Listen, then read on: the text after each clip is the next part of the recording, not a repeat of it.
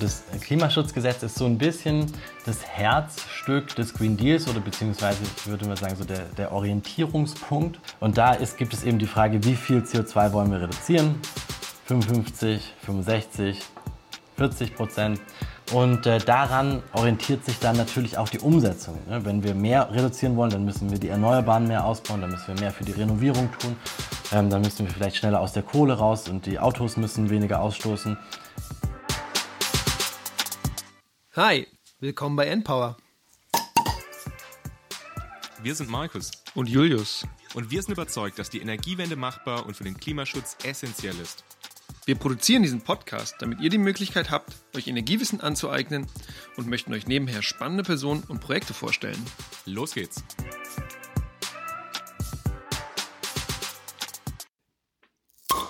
Ja. Oh, das war gut laut. Heute ist Markus der Einzige, der ploppt, weil wir heute eine Remote-Folge machen. Herzlich willkommen zu einer neuen Folge beim Endpower Podcast.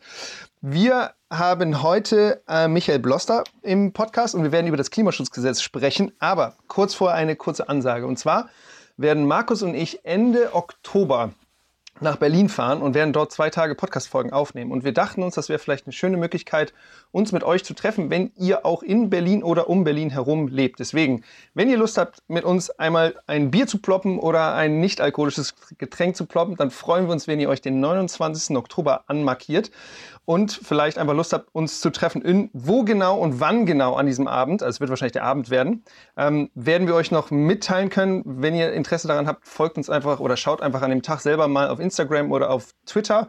Da gibt es dann die Infos, wenn wir wissen, wo wir genau sein werden in Berlin und wann. Es wird irgendwo wahrscheinlich Berlin-Mitte oder eher in Kreuzberg sein. Super das war die Ansage für jetzt. Jetzt geht es in die richtige Folge. Der, äh, genau, der, die richtige Folge der Folge. Das ist natürlich eine super Ansage. Und zwar haben wir heute Michael Bloss dabei. Hi, Michael, schön, dass du dabei bist. Hi, servus. Cool, genau. Michael ist Abgeordneter im Europaparlament ähm, für die Grünen und ist äh, noch äh, ein recht junger Abgeordneter. Er ist seit 2019 im, im äh, Parlament. Und mit ihm werden wir heute über das Klimaschutzgesetz sprechen, das aktuell äh, in den Verhandlungen in, ähm, im Europaparlament ist. Und wir werden mit ihm darüber sprechen, was, äh, wie es eigentlich dazu gekommen ist, dass es dieses Klimagesetz jetzt geben wird. Was steht in diesem Klimagesetz drin? Welche Instrumente sind das ähm, spezifisch? Und dann werden wir ganz am Ende noch mal kurz darüber sprechen, wie es eigentlich ist, als recht junger Mensch Mitglied im Europaparlament zu sein. Das heißt, wenn ihr das alles gehört, äh, wenn ihr die Folge gehört habt, werdet ihr über diese vier Punkte ein bisschen mehr Bescheid wissen. Und jetzt erstmal schön, Michael, dass du da bist. Magst du dich einmal kurz vorstellen? Ähm, ja, vielen, vielen Dank für die Einladung. Ähm, du hast ja auch schon was zu mir gesagt. Genau, ich bin jetzt eben seit knapp über einem Jahr hier im Europaparlament ich bin im Ausschuss für Umwelt. Ähm, dort bin ich für die Grünen zuständig, der Verhandler für dieses Klimaschutzgesetz. Und ich bin auch noch im Ausschuss für Industrie und Energie. Das ist dann eher so der Ort, wo es um die Umsetzung geht, ähm, wenn wir das Klimaschutzgesetz verabschiedet haben. Genau, davor ähm, habe ich in vielen verschiedenen äh, Bereichen auch Sachen gemacht. Ich war politisch unterwegs bei der Europäischen Grünen Jugend, da war ich der Sprecher davon. Ich habe äh, eigentlich eher so in Richtung ähm, Globalisierung äh, studiert, äh, internationale Beziehungen in Dresden. Dann habe ich äh, in Globalisierung und Entwicklung in, in London studiert, habe äh, dann ein bisschen bei den Vereinten Nationen gearbeitet. Ähm, und äh, hier in Brüssel im Europaparlament und in, in Stuttgart dann wieder. Also genau, ich war 13 Jahre weg äh, aus Stuttgart, aber jetzt äh, ist dort wieder mein fester Wohnsitz. Sehr schön. Auch von mir natürlich äh, herzlich willkommen. Schön, dass du dabei bist. Und wie immer möchten wir dich noch ein bisschen einführen mit ein paar Entweder-Oder-Fragen. Deswegen bin ich mal gespannt, was du darauf antworten wirst. Als erstes Schoko oder Vanille? Schoko. Brüssel oder Straßburg? Brüssel. Findest du es ja schöner oder ist jetzt, weil man quasi jetzt gerade nicht in Straßburg ist? Nein, Brüssel ist eine wunderbare Stadt. Ich, ich habe hier ja auch gelebt äh, für eine längere Zeit. Ich, ich mag die sehr. Ähm, viele sagen, oh, wenn man nach Brüssel kommt, das ist irgendwie so ein bisschen unaufgeräumt und so weiter. Aber es hat einfach eine unglaubliche Diversität. Es hat unglaublich viel an Kultur, an unterschiedlichen Szenen. Ähm, ja, hier fühle ich mich wirklich wohl. Es ist eine wirklich europäische Stadt.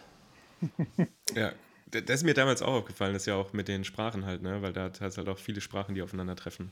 Genau, also erstmal äh, zwei Sprachen und die dritte offizielle Sprache Belgiens ist ja noch Deutsch. Aber genau, es ist halt einfach eine sehr große Diversität. Ich glaube, irgendwie, es gab mal so eine Umfrage, die gesagt hat, es ist die zweitdiverseste Stadt der Welt nach äh, Toronto, Toronto oder Ottawa. Ah, okay, na krass, okay. Dann äh, die nächste Frage: VfB oder FC Bayern? VfB. ist es okay. ähm, was siehst du eher Straßenwahlkampf oder Instagram Live? Also ich glaube, äh, Straßenwahlkampf ist ähm, was Schönes, sehe ich eher. Ähm, natürlich Instagram Live ist gut, aber man äh, kriegt ja immer nur diejenigen, die einem sowieso schon folgen. Und beim Straßenwahlkampf kriegt man auch mal so ein bisschen Eindrücke von denjenigen, die vielleicht jetzt nicht direkt äh, sozusagen einem folgen. Und deswegen Instagram Live macht Spaß, Straßenwahlkampf kriegt man aber die besseren politischen Eindrücke. Ah, okay, ja, das ist interessant. Okay, dann habe ich noch eine Frage und zwar Vorsitzender der Europäischen Grünen Jugend oder Mitglied im Europaparlament? ähm, ja, ich weiß, das, ist, das ist immer ein bisschen fies. Das ist natürlich, ähm, also ich würde jetzt äh, gerade sagen Mitglied im Europaparlament, ähm, aber das ist halt eher was, was bei mir natürlich hintereinander kam. Von daher durfte ich beides irgendwie genießen und sind beides ganz, ganz schöne Jobs als Vorsitzender der Europäischen Grünen Jugend äh, ist man natürlich Volontier und ist aber in ganz Europa äh, immer unterwegs und äh, versucht eben auch gerade dort, wo die grünen Jugenden jetzt nicht so stark sind, äh, da auch auszuhelfen. Das ist wirklich was, was Besonderes, weil wenn die, man eben die Menschen in Polen oder in Georgien äh, bei einem LGBTIQ Pride unterstützt, dann haben die ganz andere Probleme, als wenn sowas in, in Deutschland passiert. Okay, cool. und als letzte Frage, 40 oder 55 Prozent bis 2030? 65.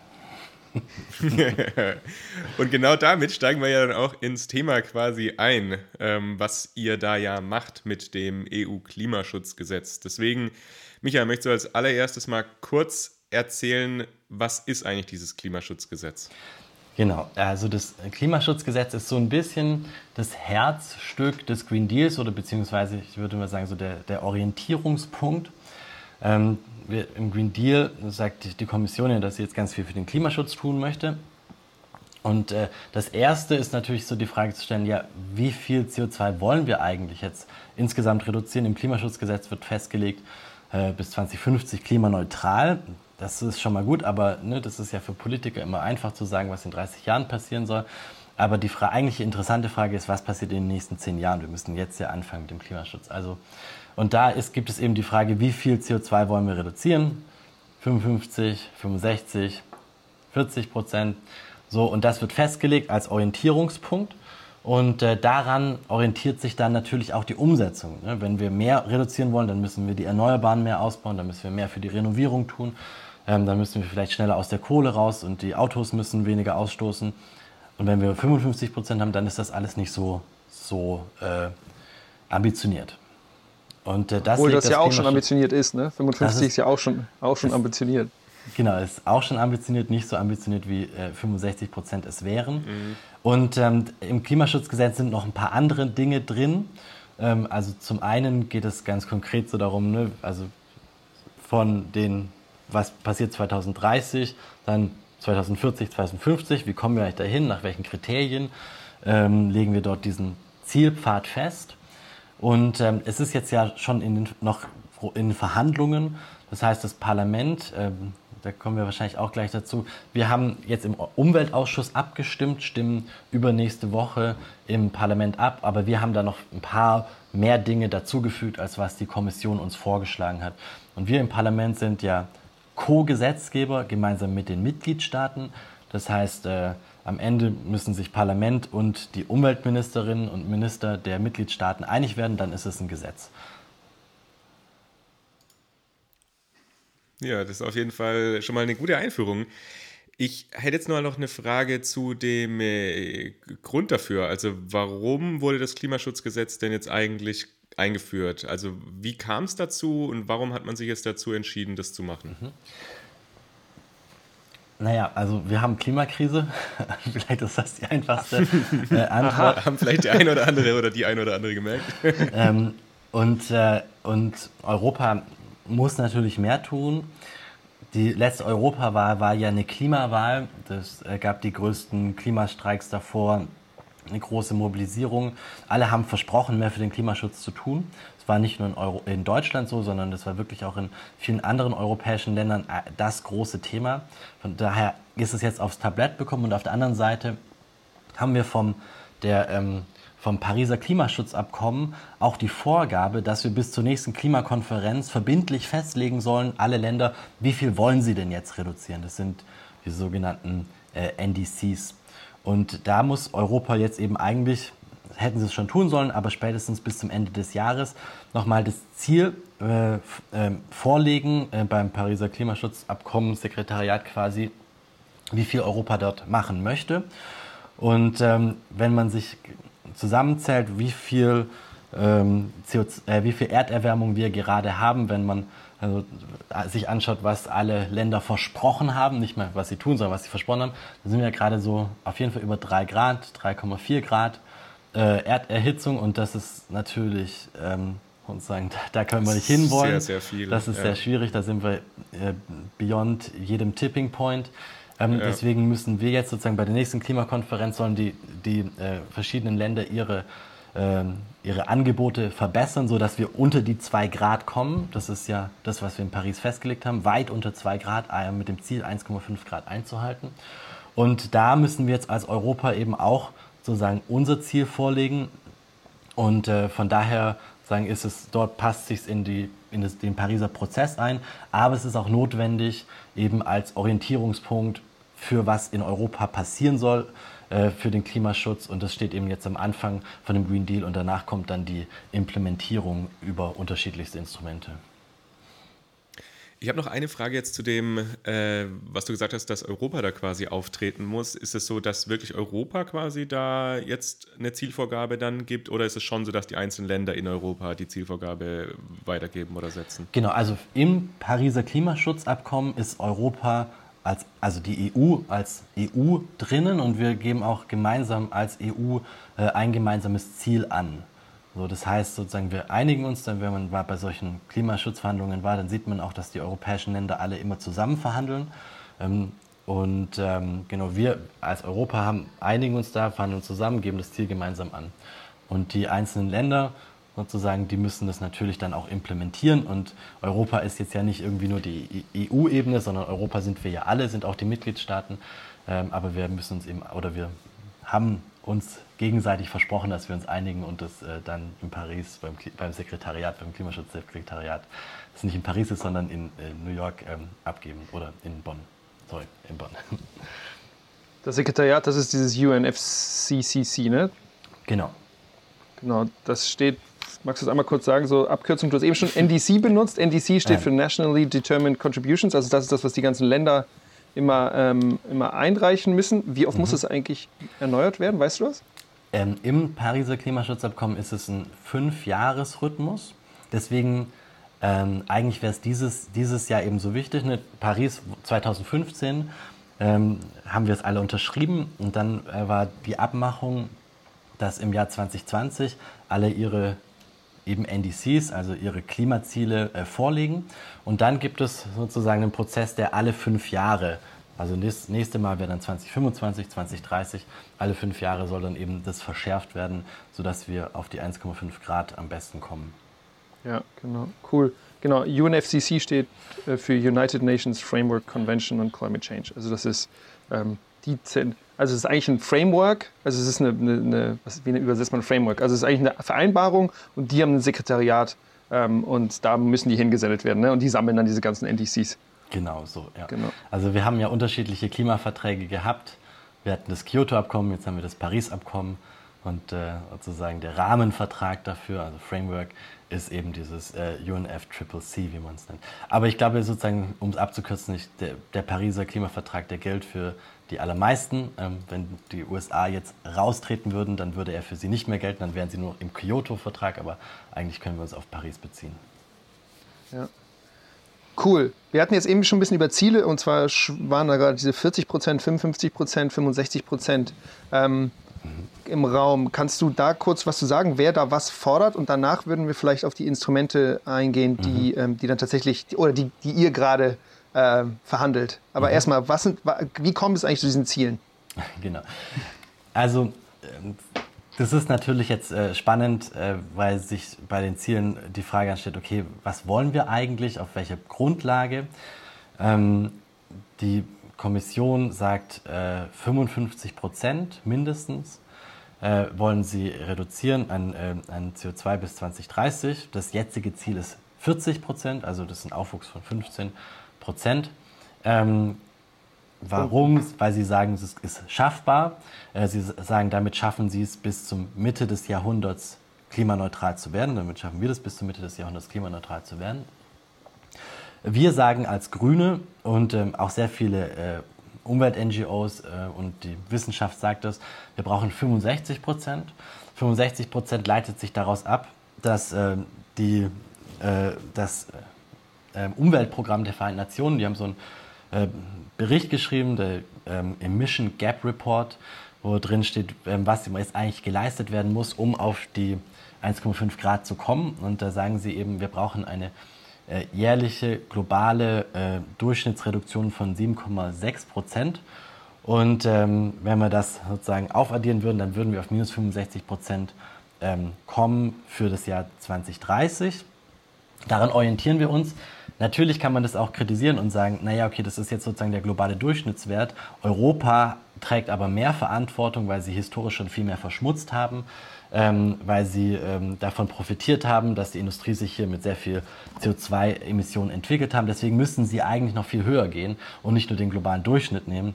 Ähm, genau, da gibt es eben diese Debatten. Wir stellen jetzt diese 65 Prozent, die sind schon sehr ambitioniert, aber ich glaube, es ist notwendig, ähm, damit wir sozusagen das einhalten, für was wir uns in Paris verpflichtet haben. Ja, ich glaube, das ist aber auch ein, ein, guter Punkt, den du jetzt gerade noch gesagt hast. Die 65 sind auf jeden Fall auch ambitioniert, die 55 auch. Ich habe jetzt in den letzten Tagen jetzt gerade durch das, dass ja die 55 quasi ange, also ja, dass es gesagt worden ist, äh, mit auch ein paar Leuten noch gesprochen. Und die haben schon auch gemeint, also so Energiesystemforscher, dass die 55 Prozent in Europa, dass das eigentlich auch schon schon nicht ohne ist. Also dass man da auch echt schon quasi ordentlich ranpacken muss, um das zu schaffen bis 2030. Das sind nur 55 und nicht 65, ne? Ja. ja. Naja, also ja, also wir, wie Aber gesagt, wir haben, wir haben ja, Klimakrise und sozusagen, das ist, äh, keiner hat gesagt, dass das irgendwie einfach ist. Äh, ja. Aber ich glaube, wir sehen einfach gerade jedes Jahr, wie sich das verschärft und man kann dann natürlich auch gegenrechnen und sagen, die Kosten der Klimakrise sind viel, viel höher als die Investitionen, die wir jetzt bräuchten in das Energiesystem und andere ähm, Systeme. Ähm, von daher ist es eigentlich auch ökonomisch klüger, jetzt äh, sofort zu investieren und sich zu verändern, als später dann äh, eben die Kosten von, von äh, diesen allen möglichen äh, Dingen, von den Dürren äh, bis zu äh, der Reihe für kein Wasser mehr und wir können die ähm, ja. Industrieunternehmen nicht mehr versorgen. Also so Biodiversität, also Dinge, die wir gar nicht mit Geld äh, berechnen können und so weiter, ist auch alles dabei. Ja, ist, äh, ja. Das, ist, äh, das haben wir uns nicht ausgesucht, glaube ich, in unserer Generation. Kann ich auch zu euch sagen, dass wir jetzt in diesem Schlamassel stecken, aber wir müssen es lösen. Auf jeden Fall. Und das ist jetzt ein, ein, richtig guter Punkt, um quasi jetzt zu einzusteigen. Und ja, wie wollen wir das denn jetzt lösen? Aber vielleicht vorher noch kurz, du hast jetzt gesagt, ähm, ihr macht da quasi einen neuen Entwurf für das Klimagesetz. Mhm. Kannst du da nochmal kurz sagen, wie da der Prozess war? Also da mhm. wurde, ein, ich glaube, im, im, im, März oder so wurde ein, ein, Vorschlag quasi von der Kommission veröffentlicht und, und wie ist es dann da weitergegangen? Mhm. Genau, also vielleicht auch nochmal, weil das ist ja wirklich etwas, was jetzt äh, wir nicht alle sofort auf dem Schirm haben, wie funktioniert eigentlich äh, so der Gesetzgebungsprozess auf der europäischen Ebene. Und da ist es eben so, äh, wir als Parlament haben ja nicht dieses Initiativrecht, wir können keine Gesetze vorschlagen, sondern die Kommission, die schlägt die Gesetze vor. Ähm, aber wir als Parlament müssen sie eben beschließen und können sie im Laufe dieses Beschlussprozesses auch eben abändern, auch noch andere Dinge, neue Dinge ähm, äh, dazu äh, tun. Und das Gleiche ist auch auf der Seite von den, äh, von den Mitgliedsländern. Also dort sind es dann sozusagen die Umweltminister, ähm, die das eben dann auch von der Kommission vorgelegt bekommen und dann besprechen und sagen, das wollen wir haben, das wollen wir nicht haben, wir wollen hier noch was dazu packen oder so. Und sozusagen in diesen beiden quasi wie Kammern, also im Europäischen Parlament wird es besprochen, im äh, Rat der UmweltministerInnen äh, wird es besprochen. Äh, wir verabschieden das dann als Parlament unsere Position dazu. Der Rat, äh, die Umweltministerin ähm, verabschieden ihre Position dazu. Und dann kommen wir in das sogenannte Trilogverfahren. Das heißt, äh, dann verhandeln wir miteinander. Das Europäische Parlament hat seine Position, der Rat ihre. Und ähm, dann müssen wir uns einigen. Also sozusagen, wenn das Parlament sagt, nee, machen wir nicht, dann wird es kein Gesetz. Und wenn der Rat sagt, nee, machen wir es, dann wird es kein Gesetz. Wir müssen uns also einigen. Ähm, und äh, im Parlament ne, stimmen wir mit der einfachen Mehrheit ab und im Rat eben auch mit der Mehrheit, mit dieser doppelt qualifizierten Mehrheit. Also es sind keine, im Rat braucht man nicht sozusagen diese Einstimmigkeit im ganz normalen Gesetzgebungsprozess, sondern die haben auch eine Mehrheitsentscheidung. Und ähm, genau, und wir, ähm, kann ich ja, soll ich das jetzt auch schon mal ausführen, was wir jetzt noch verändert haben oder?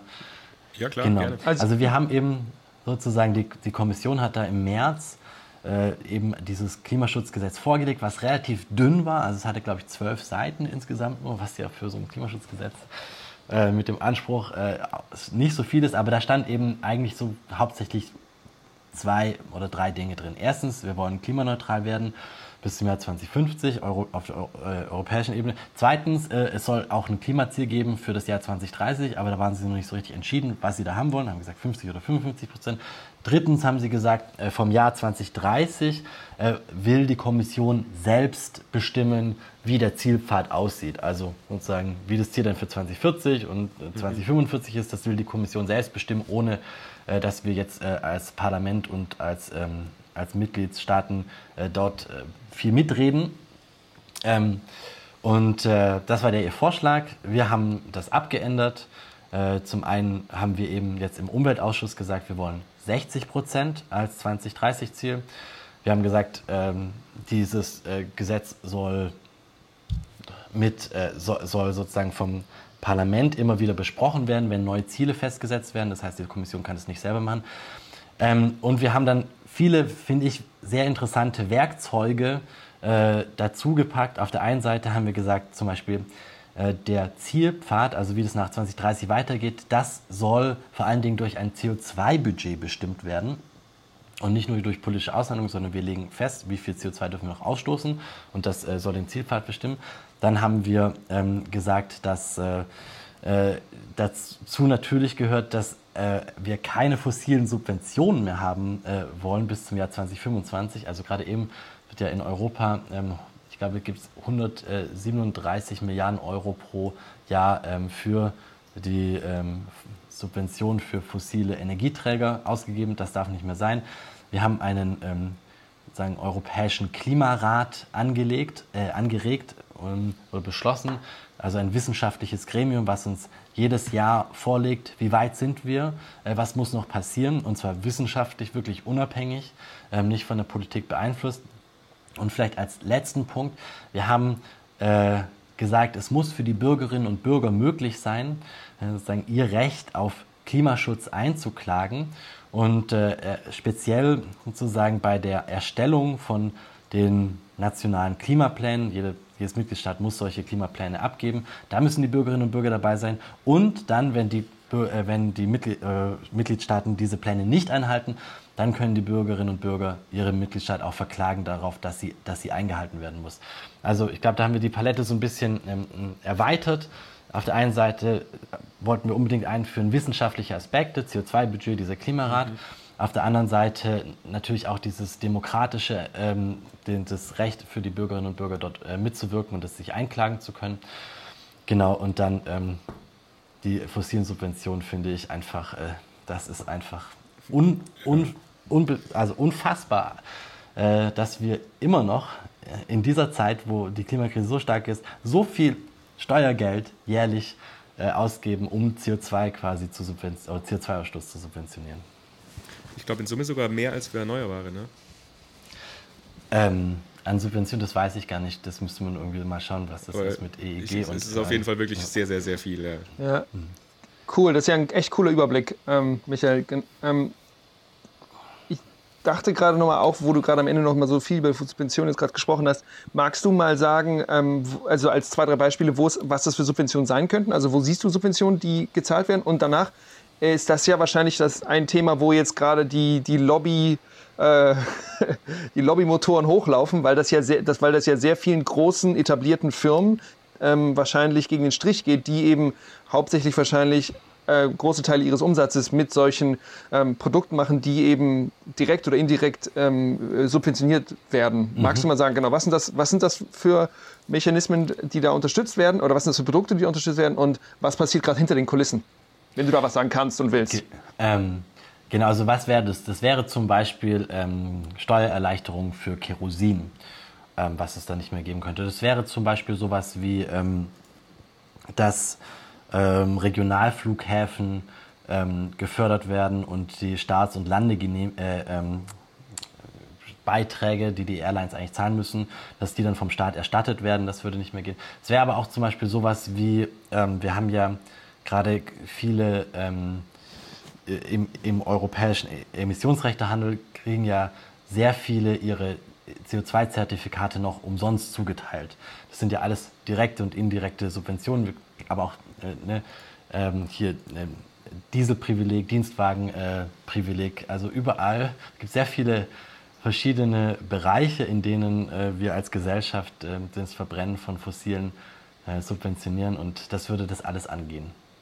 Und ähm, also die Frage war, was passiert da jetzt gerade? Gibt es viel Lobbying ähm, dann noch?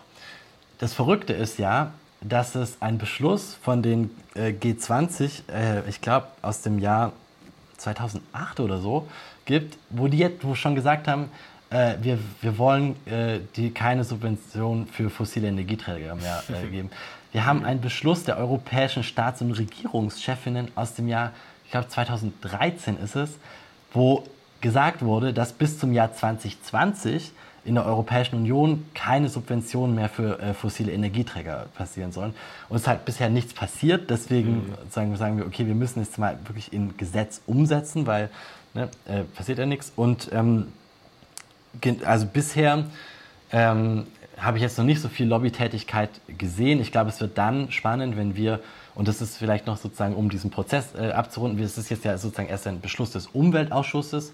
Ähm, das werden wir jetzt in zwei Wochen abstimmen im Parlament und wenn wir es dann beschlossen haben im Parlament, ich glaube, dann werden die Leute aufwachen und äh, dagegen wahrscheinlich angehen. Hoffentlich nicht. dann geht's äh, los. Ähm, weil äh, hoffentlich äh, ja, sich bei vielen die Erkenntnis durchsetzt, dass wir sowas nicht mehr bezahlen können als Gesellschaft. Aber genau, dann denke ich mal, da wird es durchaus dann Debatten geben, was das dann alles genau bedeutet. Genau.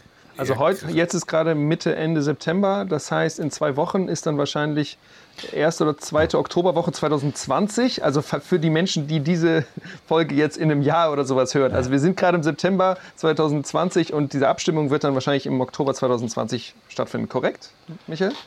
Das ist genau so richtig. Das wird also entweder am 7. oder 8. Oktober äh, 2020 stattfinden. Das ist also eine Momentaufnahme, wo wir jetzt gerade sind. Aber vielleicht ist es auch ganz spannend, dass man an dieser Momentaufnahme auch ein bisschen erklären kann, wie die europäische Politik so im Detail funktioniert. Vielleicht noch kurz deine Einschätzung. Wie glaubst du, wie wahrscheinlich ist das jetzt, dass das so, wie ihr es quasi vorgeschlagen habt, dass das durchkommt? Naja, wir hatten, und das ist eben das Spannende, wir hatten im Umweltausschuss selbst äh, eine große Mehrheit von Konservativen bis Linke, die quasi alles mitgetragen haben, auch diese, äh, das Ende der Subvention, ähm, bis auf dieses 2030-Ziel, also die 60 Prozent. Da waren die Konservativen dagegen. Mit den Stimmen der Liberalen haben wir das aber gewonnen. Und es gibt genau auch so eine Mehrheit, die von Liberale bis Linke reicht im Europäischen Parlament insgesamt. Jetzt ist es natürlich trotzdem sehr heterogen äh, und ähm, da gibt es dann, also ist, da gibt es sehr viel Lobby jetzt von unterschiedlichster Seite. Äh, deutsche Autoindustrie äh, ist äh, auf jeden Fall schon auf den Barrikaden, äh, dass das irgendwie zu viel wäre. Und ähm, da wird es dann auf jeden Fall sozusagen nochmal heiß hergehen. Und wir sind auch gerade dabei, genau durchzuzählen, wer denn jetzt eigentlich welche Position einnehmen könnte oder mit wem wir nochmal reden könnten. Das heißt, ihr geht auch von Person zu Person und sprecht die an bei ja. Leuten, wo ihr denkt, das sind Wackelkandidaten. Ja. Also wahrscheinlich redet ihr ja nicht mit denen eher, also, weiß nicht, genau. mit Berlusconis Partei äh, ganz rechts oder weiß ich nicht, keine Ahnung. Aber es gibt wahrscheinlich Leute, mit denen man ja. nicht redet und man, es gibt wahrscheinlich Leute, mit denen man redet, oder? Berlusconi ist nie da, genau. Ähm, Für die Leute, die es nicht wussten, ich wusste es auch nicht, Berlusconi ist tatsächlich äh, Mitglied im Europaparlament aktuell, ja, mittlerweile. Das ist ähm, absurd, aber äh, das stimmt. Ähm, man sieht ihn aber nicht. Ähm, genau, also ich, das ist wirklich das Spannende am Europäischen Parlament, dass wir diese wechselnden Mehrheiten haben und dass man äh, eben dann auch durchgehen kann und schauen kann. Und es gibt Konservative ähm, aus Schweden und Finnland, die auch 65 Prozent wollen, wie wir Grüne. Ähm, es gibt natürlich irgendwie auch in, bei den Sozialdemokraten oder bei den Linken äh, Leute, die sagen, das machen wir nicht. Äh, und, äh, und da muss man eben ganz genau durchzählen. Und gleichzeitig gibt es natürlich auch eine große Freiheit äh, für so einfache Mitglieder des Parlaments wie mich, dort versuchen, diese Mehrheiten irgendwie zusammenzutragen. Und es wird eben nicht sozusagen einfach nur alles auf diesen Fraktionsebenen ausgediert, sondern wir können versuchen, äh, dort auch Kampagne zu machen und die Leute anzusprechen und so weiter. Und das macht äh, das Ganze sehr unübersichtlich, aber auch sehr spannend. Ja, man kommt ja dann halt wahrscheinlich doch mit vielen verschiedenen Meinungen in Kontakt, äh, muss sich dann immer wieder neue Argumente überlegen und kriegt da ja wahrscheinlich auch einfach super viel Input, ne? Ja, und also ich habe diese Verhandlungen bisher im Umweltausschuss, da habe ich das ja für die, ne, also jede Partei hat da sagen einen federführenden Verhandler und es war wirklich produktiv. Also ich habe das sehr genossen sehr gute Gespräche gehabt, Dinge auch wirklich nochmal selber bei seinem eigenen Konzept, ah, stimmt, das, da haben die dann wirklich einen Punkt, das passt man dann nochmal an. Und deswegen haben wir da auch diesen großen äh, Konsens gefunden, weil wir sehr, sehr, sehr konstruktiv miteinander äh, zusammengearbeitet haben. Also, ja, cool. auch, also so kann es auch gehen. Mal, lass uns vielleicht nochmal kurz äh, ein bisschen genauer auf die Werkzeuge, die ihr jetzt da noch mit reingeschrieben habt, eingehen. Ich, also fossile Subventionen, ich glaube, das ist ziemlich klar, was da jetzt passieren soll. Das soll einfach weg beim ähm, Europäischen Klimarat. Das finde ich ganz spannend. Äh, da gibt es ja jetzt auf deutscher Ebene gab es ja, oder gibt es jetzt auch sowas ähnliches. Es gibt ja auch so einen deutschen Klimarat, der jetzt auch in den, ich glaube, vor drei, vier Wochen ähm, einberufen worden ist. Und da können wir euch, liebe Hörerinnen und Hörer, auch schon mal drauf vorbereiten. Da ist nämlich bei uns vom Institut die ähm, Frau Dr. Barbara Schlohmann Mitglied geworden im Klimarat und wir werden versuchen oder wir werden auf jeden Fall mit ihr auch in Zukunft mal noch eine Folge aufnehmen, um ein bisschen da noch einen Einblick zu geben, was denn da passiert. Und ich finde es super spannend oder cool, dass ihr das noch auf ähm, europäischer Ebene so mit, mit reinbringen wollt, weil ich habe mir das nämlich auch in Deutschland gedacht, dass es schon sehr sinnvoll, nochmal von extern das einfach begutachtet zu bekommen, um da auch nochmal zu sehen, wo stehen wir eigentlich, wo müssen wir quasi weitermachen, was, also was muss da noch passieren. Aber habt ihr euch da schon überlegt, wie der, der zusammengesetzt sein soll, der Europäische Klimarat? Ja, das haben wir ähm, äh, sehr lange überlegt. Das war unter anderem eines der sozusagen sehr konstruktiven äh, Gespräche, die ich da führen musste, weil also, also war auch meine Idee, das habe ich dort eingebracht und ähm, dann ähm, von, der, von den Konservativen äh, gab es da eine ganz andere Idee, nämlich dass es, äh, wie du gerade gesagt hast, es gibt ja schon diese Klimaräte auf der nationalen Ebene und sie wollte eigentlich dort nur so eine Art von Netzwerk haben der verschiedenen nationalen Ebenen ich dachte aber, es ist wichtig, dass wir wirklich was haben, was auf die EU schaut und was wirklich äh, unabhängig und europäisch ist, weil die nationalen Ebenen, die sind auch sehr unterschiedlich. Wir haben auf der manche, die sind sehr unabhängig und arbeiten wirklich sehr selbstständig mit dem eigenen Sekretariat, Budget und so weiter und andere, die sind politisch besetzt. Ähm, und deswegen äh, sozusagen ist es ein bisschen schwierig, diese alle auch über eine äh, sozusagen zusammenzuwerfen. Und äh, wir haben jetzt so eine Art von Hybrid. Also jeder nationale Klimarat entsendet eine Person und diese Versammlung, die wählt dann den Europäischen Klimarat. Ähm, mhm. Und sozusagen, da gibt es dann eine Ausschreibung ähm, von fünf bis, äh, 10 bis 15 Expertinnen, äh, mhm. wo dann die, auch die Ausschreibungskriterien ganz klar sind und die suchen dann sozusagen diese Expertinnen für die europäische Ebene aus. Die europäischen Expertinnen sind dann aber wirklich unabhängig ähm, und haben als Sekretariat die ähm, Europäische Umweltagentur, die auch groß ist und sehr großes ähm, Netzwerk hat und sehr viel Expertise und können dann auch richtig loslegen. Ähm, und äh, so, so haben wir uns dann geeinigt zwischen diesen beiden verschiedenen Positionen und das eben vielleicht auch so eine Art und Weise, wie auf der europäischen Ebene Kompromisse und Lösungen dann zustande kommen. Genau, und was das Schöne ist äh, an, an diesem Rat und was es zum Beispiel auch in Großbritannien gibt, äh, die können wirklich ähm, Policy Empfehlungen geben. Also es ist nicht nur eine Analyse, wo sind wir und ein mhm. Zusammentragen von wissenschaftlichen Erkenntnissen, sondern wirklich ähm, zu sagen, hier diese erneuerbaren Energienrichtlinie, die hat nicht funktioniert. Ähm, wir empfehlen, dass wir hier nachlegen. Wir haben sagen evidenzbasiert äh, die Annahme, dass das wirklich gut funktionieren wird, wenn wir diese und diese Sachen ändern. Und das äh, eben sozusagen jedes Jahr soll dieser äh, Europäische Klimarat seine Empfehlungen geben und äh, die Kommission muss dann auch darauf reagieren. Und das war mir besonders wichtig. Äh, erstens, dass wir sozusagen eben diese Unabhängigkeit haben, dass wir die, dass Empfehlungen gegeben werden können ähm, und dass auch damit das so ein bisschen raus aus der Parteipolitik kommt, weil sozusagen dann die Dynamik ist, ja, die Grünen, die sind dafür, deswegen müssen wir dagegen sein. Das hatte ich auch schon oft. Ähm, mhm. Und das ist ja irgendwie überhaupt nicht sinnvoll bei diesem Thema. Und ja, äh, wenn es dann sozusagen von der unabhängigen äh, Seite kommt, die wirklich unabhängig sind, dann ist es, glaube ich, einfacher auch für alle ähm, sozusagen, aha, okay, ähm, das äh, ist jetzt nicht parteipolitisch gefärbt. Okay, dann lass uns noch mal kurz, äh, bevor wir jetzt quasi dann, dann noch mal weitergehen, noch mal kurz über das CO2-Budget sprechen, weil ich finde es auch ein äh, super spannendes Thema, was, was ihr da reingebracht habt. Willst du da mal ein bisschen was dazu sagen, wie das quasi genau dann aussehen soll? Ja. Weil ich glaube, was ich mir da relativ schwierig vorstelle, beziehungsweise wo ich auch viel Potenzial für Lobby sehe, ist dann quasi auszuhandeln, welcher Sektor, welche Industrie wie viel mhm. CO2-Budget bekommt oder mhm. wie soll das dann aufgeteilt werden? Genau. Also ist dieses Budget äh, äh zu, äh, zielführend auf 2 Grad oder auf 1,5 Grad oder mhm. auf, genau. ich das, erinnere mich äh, nur, in Berlin gibt es immer dieses Gasometer oder was und da steht mhm. irgendwie auch dieses das ist unser CO2-Budget und du siehst die ganze Zeit, wie es runter tick, tick, tick, tick. Da habe ich gerade dran gedacht. Ja. ja, das ist auch wirklich so. Das tickt nämlich ziemlich schnell runter. Ähm, also wir haben ja unterschiedliche Berechnungen äh, der, im letzten IPCC-Bericht von 2018 zum 1,5 Grad Ziel.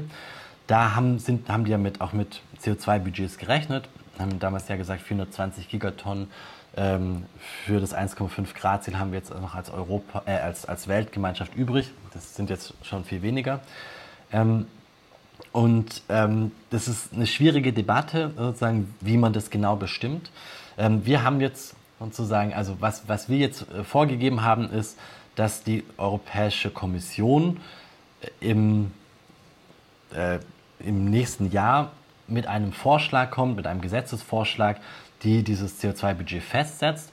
Und dann haben wir sozusagen als Rahmen gegeben, dieses CO2-Budget äh, soll sich eben an den ähm, wissenschaftlichen äh, Studien des IPCCs orientieren. Und gleichzeitig haben wir im Gesetz selbst äh, einen, also sozusagen in, nicht im Gesetztext selbst, äh, sondern äh, in dem, was dazu geschrieben wird, geschrieben, dass wir uns am 1,5 Grad Ziel orientieren. So, das ist natürlich die Frage. Ne? 1,5 hat viel weniger Budget als 2 Grad ähm, und dazwischen wird es irgendwas geben. Äh, wir hatten äh, als Grüne selbst vorgeschlagen, dass als, äh, als Europa wir noch ungefähr zwischen 24 und 30 Gigatonnen zur Verfügung haben. Es, gab, es gibt den Sachverständigenrat ähm, bei der Bundesregierung für Umweltfragen, der hat das auch mal, ja. auch mal errechnet. Genau, der war, glaube ich, bei 46 äh, Gigatonnen für die Europäische Union bei einem 1,75 Grad Ziel. Ähm, genau, das, das sind große politische äh, Auseinandersetzungen. Was uns aber wichtig ist, ist, dass wir es überhaupt haben. Äh, denn es ist für mich ein viel präziseres Tool, als diese Ziele mit Jahreszahlen zu verbinden. Ne? Weil es ist ja, mhm.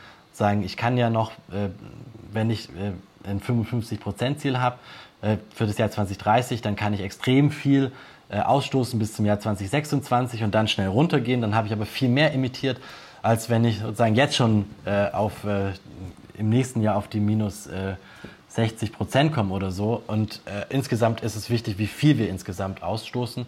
Und das da zu verankern war wichtig.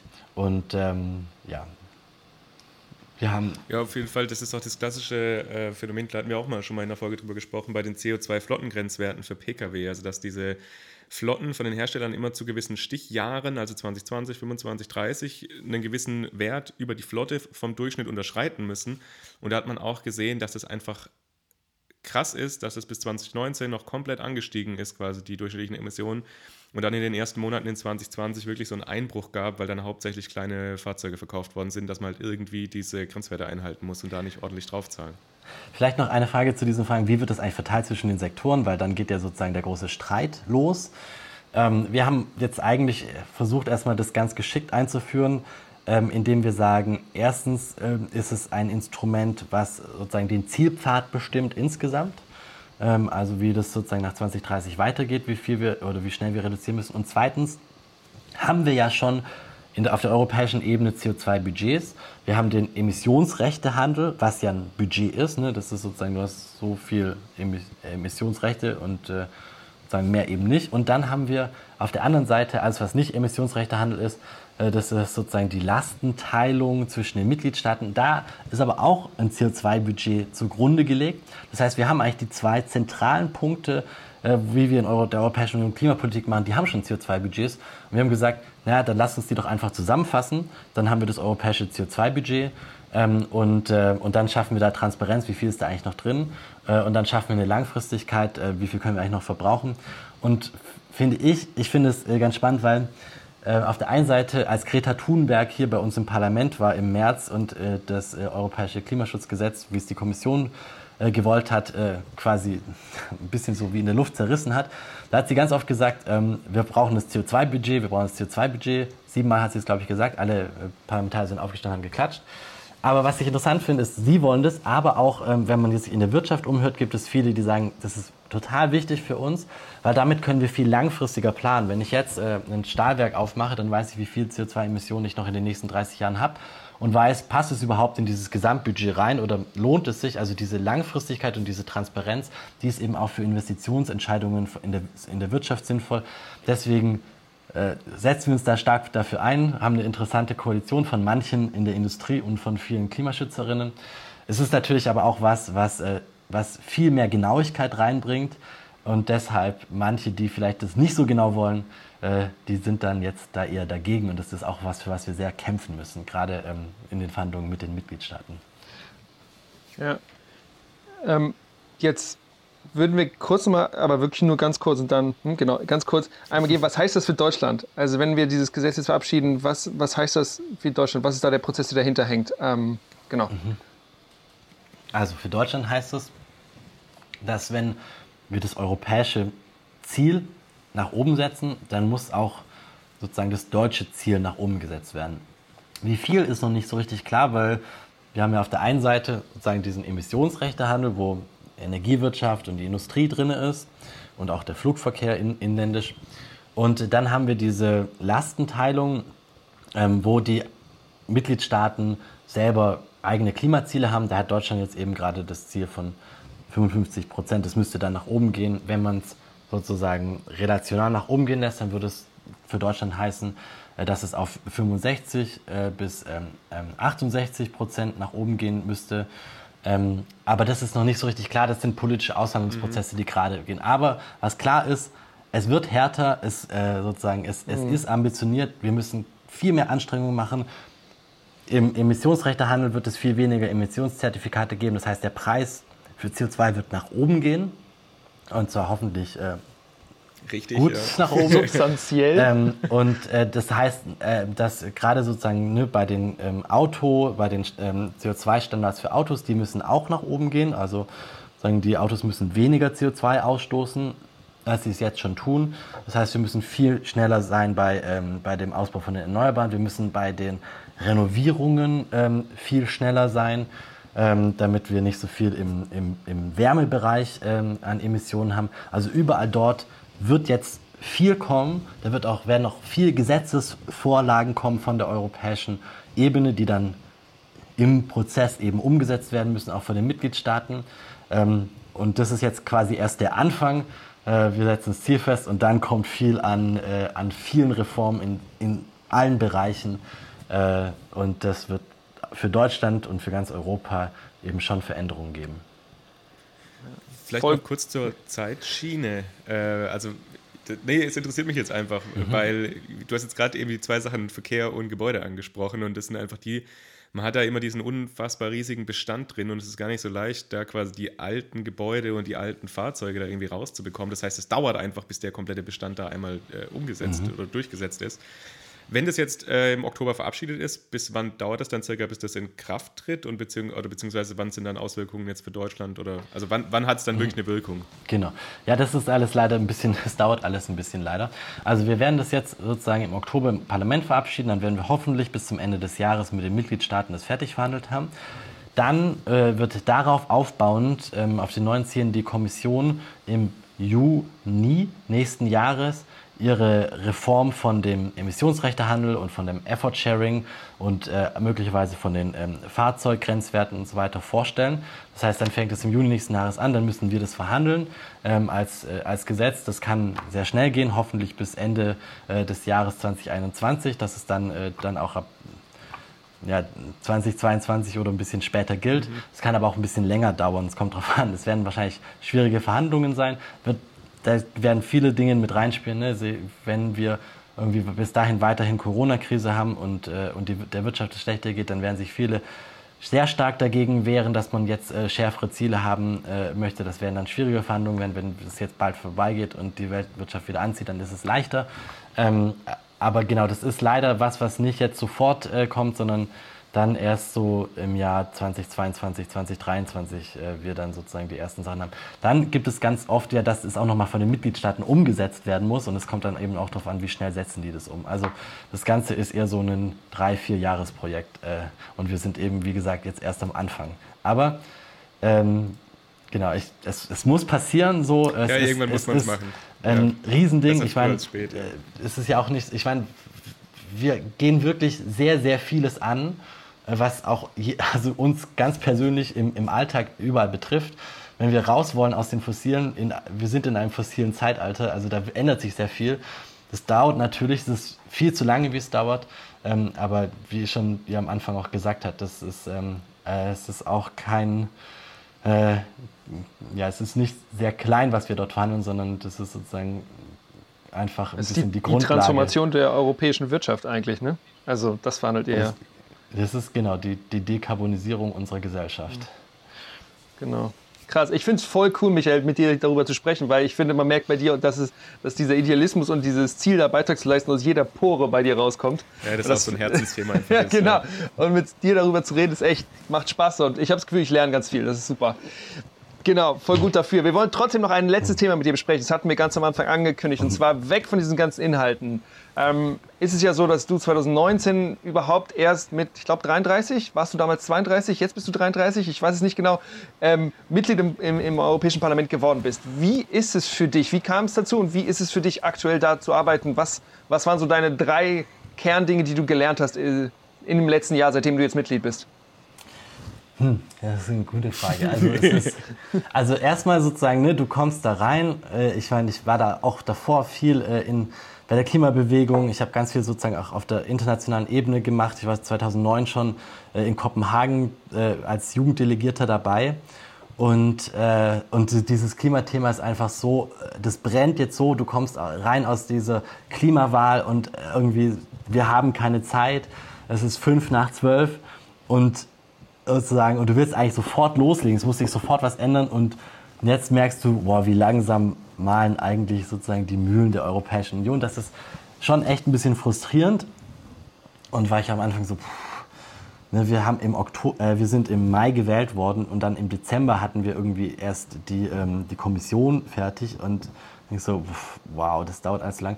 Und dann, glaube ich, als zweites kam dann aber, als ich dann wirklich das Privileg bekommen habe und das Vertrauen von meiner Fraktion, dass ich dieses Klimagesetz äh, für die Grünen verhandeln darf, auch wie wie cool es ist, dass man so viele Sachen selber einbringen kann. Ne? Also wir hatten irgendwie, vor einem Jahr saßen wir hier mit, ich mit meinem Team und haben gesagt, hey, was wollen wir eigentlich drin haben im Klimagesetz? Ja, unbedingt ein CO2-Budget, unbedingt einen wissenschaftlichen Rat und unbedingt das Recht auf Klimaschutz. Und dann haben wir das halt irgendwie sozusagen gemacht und es, also jetzt nicht ich, sondern es waren ganz viele, die von NGOs und von vielen Akteuren kamen das und so weiter und plötzlich siehst du, dass diese Dinge dann dort im Gesetz stehen und wir dafür Mehrheiten haben. Das ist natürlich was, ganz Großartiges und ich glaube auch nur, also ich glaube, das, das ist halt das im Europäischen Parlament wirklich so der Ort, wo sowas ähm, möglich ist. Die anderen Parla also weil wir eben sozusagen diese wechselnden Mehrheiten haben und so eine gro große Freiheit für die Parlamentarierinnen und Parlamentarier.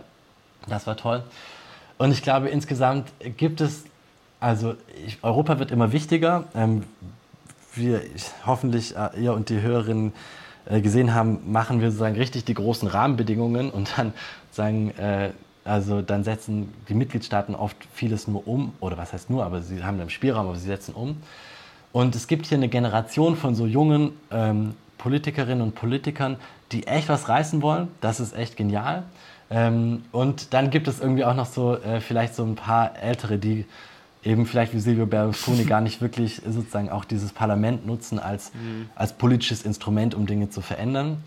Komischerweise wird trotzdem sozusagen ich als junger Parlamentarier, wenn ich äh, äh Speak, Speaking Time habe, ähm, und wir haben immer nur so eine Minute, ja, dann wird ganz oft ne, gesagt. Speaking Time heißt, wenn du im äh, Parlament selber was sagst. Wenn ich ne? im Parlament oder im Ausschuss was sagen darf oder sagen kann, dann kriegen wir immer ganz, also immer nur eine Minute oder zwei, äh, ganz kurz, weil viele Leute was sagen sollen, damit möglichst äh, viele äh, ja. auch unterschiedlichen Positionen aus den unterschiedlichen Mitgliedstaaten ähm, zu hören sind.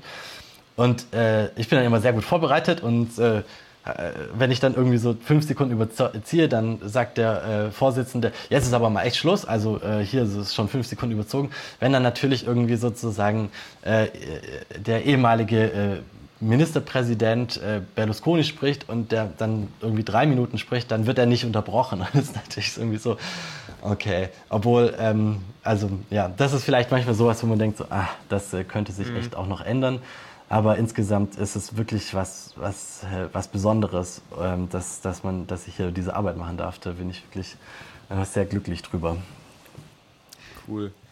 Michael, vielen, vielen lieben Dank, dass du bei uns warst, dass du die Zeit genommen hast. Ich fand es super spannend und wie Julius vorhin auch schon gesagt hat, ich finde es einfach toll, dass, also das glaube ich jetzt vielleicht auch einmal dieses Bild von der langsamen, trägen, alten Europäischen äh, Union bzw. Parlamentrat äh, wir vielleicht damit jetzt ein bisschen aufbrechen konnten, ne? weil du ja doch sehr das verkörperst, dass da auch viel geht, dass man da viel einbringen kann und auch einfach auch Leute drin sitzen, die da wirklich Interesse haben, wie du sagst, das eben auch zu nutzen und da auch sinnvolle Politik damit zu machen. Ja, also ja, mir hat es auch Spaß gemacht. Fragt mich äh, nochmal äh, im äh, Dezember oder Januar, wenn dann das zu Ende verhandelt ist, vielleicht bin ich dann so, oh Gott, das hat gar, keine, gar nichts gebracht. Aber nein, das ich glaube, wir machen wirklich einen, einen, einen Unterschied. Ähm, Gerade hier, das macht Spaß. Genau. Und vielen Dank für euren Podcast. Äh, ich habe ihn davor habe ich mir auch äh, in Vorbereitung äh, zwei Folgen angehört und die waren sehr sehr spannend. Also ich habe auch wirklich was gelernt. Voll gut, das hören wir auch gerne. Das ist schön. Micha, äh, Micha, Michael, du bist natürlich auch erreichbar über Social Media. Ne? Und das heißt, wenn Leute jetzt Interesse daran haben oder ein bisschen diesen Prozess mitzubegleiten und dabei noch was mitzulernen, vielleicht auch was in den nächsten Wochen und sowas passiert, ähm, können sie dich wahrscheinlich auch anschreiben oder können sie mit dir in Interaktion treten online? Magst du vielleicht deinen Namen einmal da nennen oder wo genau. du aktiv bist? Also, ähm, ich bin auf vielen verschiedenen äh, Netzwerken dann aktiv. Also auf Instagram, äh, micha-bloss ist es. Ähm, auf äh, Twitter auch Micha Bloss. Und ähm, auf Facebook bin ich auch Michael Bloss. Und ähm, ihr könnt mir natürlich auch äh, sozusagen oldschool-mäßig E-Mails schreiben. Äh, und äh, die versuche ich auch zu beantworten. Genau, aber ich gerade sozusagen bei Instagram versuche ich wirklich auch einfach immer mal so ein paar Einblicke zu geben, mitzunehmen in äh, die Verhandlungsrunden oder in die, äh, in die Ausschüsse und äh, genau, so auch vielleicht ein bisschen mehr Transparenz für die Europäische Union zu schaffen dabei. Voll gut, genau. Voll cool, dass es diese Möglichkeit wichtig, gibt. Ja. Genau, und dass du das auch machst. Cool, Micha. Dann alles Gute dir, viel Erfolg weiterhin in Brüssel und in Straßburg. Wir zählen auf dich und wir brauchen dich. Und ähm, genau, vielleicht hören wir uns ja nochmal wieder in einem Jahr oder was und dann kannst du mal ein bisschen Revue äh, äh, Revue, wie nennt man das Adjektiv? Dann, dann, dann äh, hören wir uns das nochmal an, genau, Revue passieren lassen, ja. Revue passieren lassen. nochmal an und dann schauen wir mal, was, ob, ob das denn jetzt alles so funktioniert, wie wir das jetzt hoffen. Genau. Super. Da, sorry, darf cool. ich eine Sache noch sagen? Ähm, ich habe es nämlich gerade falsch gesagt, weil ich meine, äh, weil wir das gerade geändert haben. Aber bei Instagram bin ich jetzt äh, einfach Micha Bloss ähm, und eben bei Twitter Micha-Bloss. Ich habe es gerade verwechselt. Ähm, ich glaube, man findet dich auch. Sozusagen äh, äh, so ein bisschen eher meine äh, ja, sozusagen meine, meine Abkürzungen, wo ich es eher noch so mit Freunden benutzt habe und jetzt versuchen wir das gerade als zu professionalisieren. aber, aber genau, aber ansonsten äh, die Website auch. Du hast ja auch eine ziemlich coole ja. Website, michaelbloss.eu und ich glaube, da sind auch alle deine Social Media Kanäle ja verlinkt. Genau. genau. Und da so, unter den Themenhintergründen genau. steht alles. Ich wollte gerade sagen, jetzt aber Schluss mit der Werbung. Nein, Scherz, alles gut. cool, Michael. Schön, dass du dabei warst. Wir hören uns wieder. Bye, bye. Merci. Ciao. Ciao.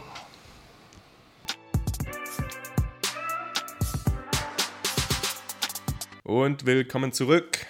Ich hoffe, ihr seid gut aus der Folge rausgekommen, aber ich bin mir sicher, weil es hat mir selbst super viel Spaß gemacht. Ich fand es ganz toll, dass Michael so ein bisschen uns gezeigt hat, was eben die Prozesse in dem, in dem ganzen, ähm, ja, im Europäischen Parlament, im Europäischen Rat sind. Und, und ich finde, er hat richtig gut rübergebracht, seine, einfach das Engagement, das er auch hat, dass er da Lust drauf hat und einfach auch was reißen will und tatsächlich da auch Politik machen will und eben auch sinnvolle Politik machen will.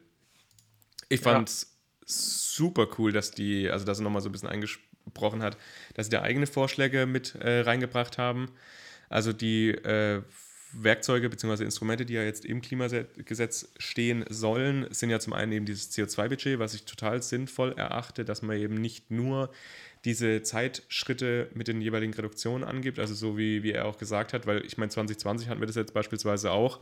Wir haben unser Ziel für 2020 und werden sie jetzt dieses Jahr erreichen aber nicht, weil wir es eigentlich erreicht hätten mit unseren Ambitionen, sondern weil jetzt einfach quasi die Wirtschaft so weit reduziert worden ist und auch der Konsum so weit runtergegangen ist, dass wir es erreichen. Aber letztes Jahr sah es eben sehr danach aus, dass wir das auf gar keinen Fall schaffen werden.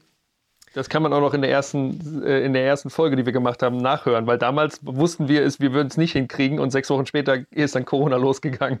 Genau, und ich, also ich bin sehr gespannt drauf. Wir, also wir machen ja auf jeden Fall im Januar dann nochmal äh, eine 2019, also quasi ein Rückblick auf 2019 eine Folge. Auf 2020. Äh, auf 2020. Völlig korrekt. Ich weiß nicht, wo ich geblieben bin. Ähm, und da wollen wir ja dann auf jeden Fall auch nochmal drüber schauen, wie das ist. Und ich glaube, das wird dann auch spannend zu sehen, was, was denn jetzt tatsächlich in dem Jahr dann passiert ist. Aber noch kurz zu den anderen äh, Instrumenten, die er erzählt hat.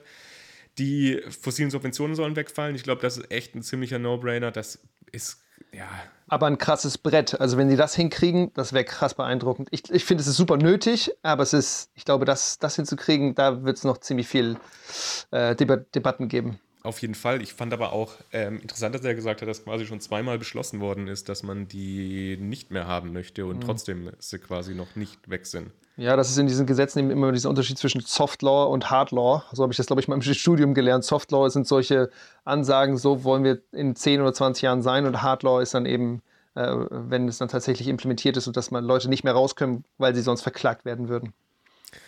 Und dann haben wir als drittes noch den Europäischen Klimarat. Ich finde es auch auf jeden Fall sehr sinnvoll. Ich habe ja vorhin schon während der Folge kurz angekündigt, dass wir auch den Deutschen Klimarat haben und dass wir dazu auf jeden Fall auch in, ja, ich sag mal, Mid-Range eine Folge dazu aufnehmen wollen. Also wahrscheinlich irgendwann Anfang nächsten Jahres äh, wird, es dann, wird es dann soweit sein. Und als allerletztes dann noch eben dieses, ja, das Recht, dass die Bürgerinnen und Bürger auch einfach ihre Staaten verklagen können, wenn die ihre Ziele nicht eingehalten haben. Finde ich eigentlich auch ziemlich cool. Ja, also drücken wir mal die Daumen, dass dieses Gesetz tatsächlich umgesetzt wird. Ähm, ihr habt ja gehört, es ist verabschiedet worden, aktuell nur in dem Komitee des Parlaments, dann geht es durch das Parlament und dann geht es eben noch in die äh, Absprache mit dem, mit dem Rat und dann muss es ja noch implementiert werden. Also gibt es noch ein paar äh, ja, Faktoren, die da noch Einfluss haben könnten, aber drücken wir mal die Daumen. Oder ich drücke dem sehr die Daumen, ich dass wir das alles durchkriegen. die Daumen. Ja. Wenn ihr da noch drüber erfahren oder das mitbekommen wollt, äh, folgt gerne Michael auf Instagram, folgt gerne uns auf Instagram. Wir werden das, glaube ich, auch auf jeden Fall begleiten. Dann ja. ja, also teilen, wenn, wenn wir da Bescheid wissen, wie dann, dann der aktuelle Stand ist. Hast du sonst noch was gelernt, Julius?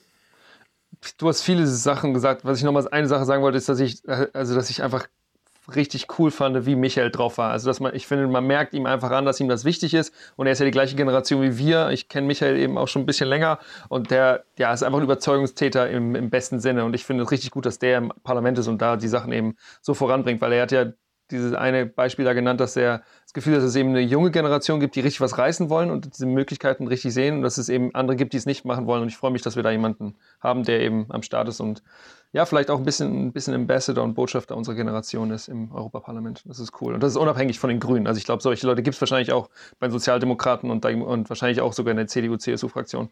Ähm, also das ist unabhängig davon. Genau. Auf jeden cool. Fall. Ich fand auch schön, also ich ich habe jetzt tatsächlich äh, nach dieser Folge, äh, gerade habe ich ein super positives Bild einfach von, von dem Europäischen Parlament, was da so los ist. Also wenn ich so Leute wie Michael sehe, dann denke ich mir, ja. Das, das wird schon. Das Wir kriegen das schon. hin. Genau. Cool, ihr Lieben. Das war die Folge von heute. Wir freuen uns, wenn ihr in zwei Wochen wieder reinhört. Ähm, dann wird es eine Folge zu Entwicklungsländern und Schwellenländern geben. Ähm, bis dahin bleibt sicher und Ist schön, dass ihr dabei seid und alles Gute. Ciao.